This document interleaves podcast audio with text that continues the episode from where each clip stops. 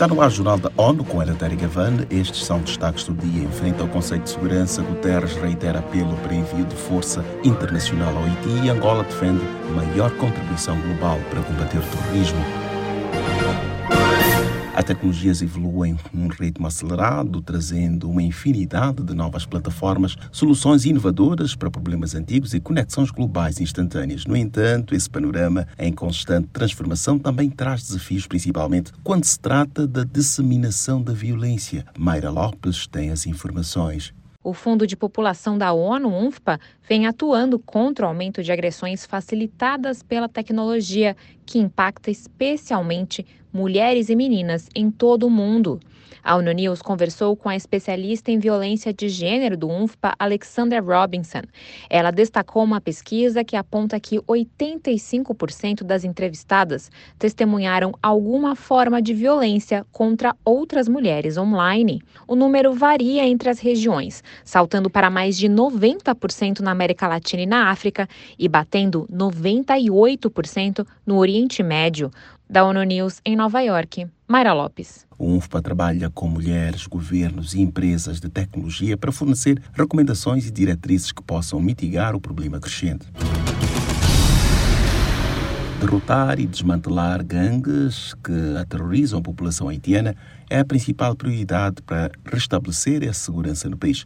A declaração é do secretário-geral António Guterres, que reforçou o apelo para o envio de uma força internacional robusta para apoiar o trabalho da Polícia Nacional. Acompanhe com Mônica Greeley. Guterres falou a jornalistas na tarde desta quinta-feira em frente ao Conselho de Segurança, se dirigindo aos países com potencial de contribuir.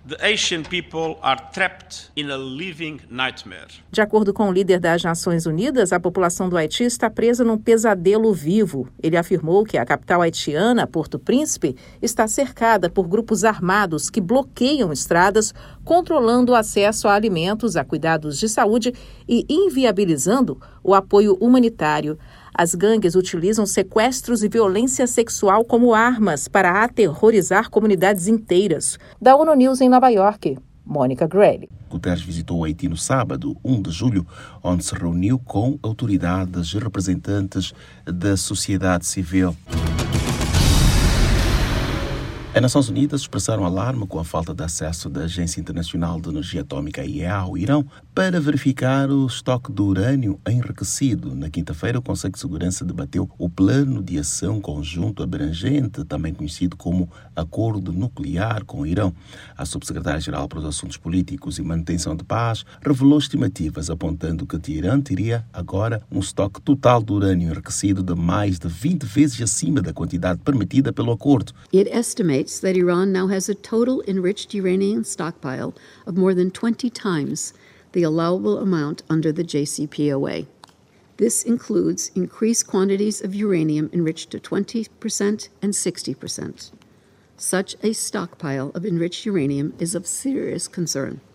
Madam President, I will now para Rosemary DiCarlo, isso inclui quantidades mais enriquecidas de urânio a 20% e 60%. Em 2019, o Irã anunciou que se retirava do acordo após mudanças do governo nos Estados Unidos. As Nações Unidas anunciaram que examinam dados disponíveis sobre a transferência de veículos não tripulados do país para a Rússia.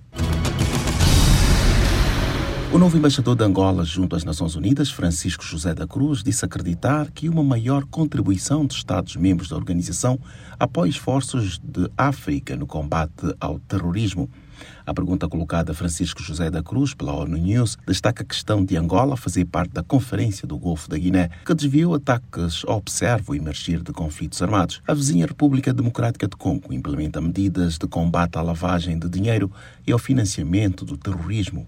Angola está preocupada com a questão do terrorismo em África. Sua Excelência João Manuel Gonçalves Lourenço, Presidente da República, propôs aos seus pares a realização de uma cimeira extraordinária sobre o terrorismo, para discutir as causas da propagação do terrorismo e as medidas que devem ser tomadas para fazer face a isso. E pelo facto do chefe de Estado angolano ter constatado que as últimas mudanças inconstitucionais do governo em África tinham surgido em países também confrontados com instabilidade por causa do terrorismo, que se juntasse os dois temas para uma abordagem global, muito pragmática, daquilo que deve ser a resposta continental. A posição defendida por Angola é que as Nações Unidas financiem operações de combate ao terrorismo. Em outubro, a Nigéria organiza a cúpula sobre contra-terrorismo em África com apoio das Nações Unidas.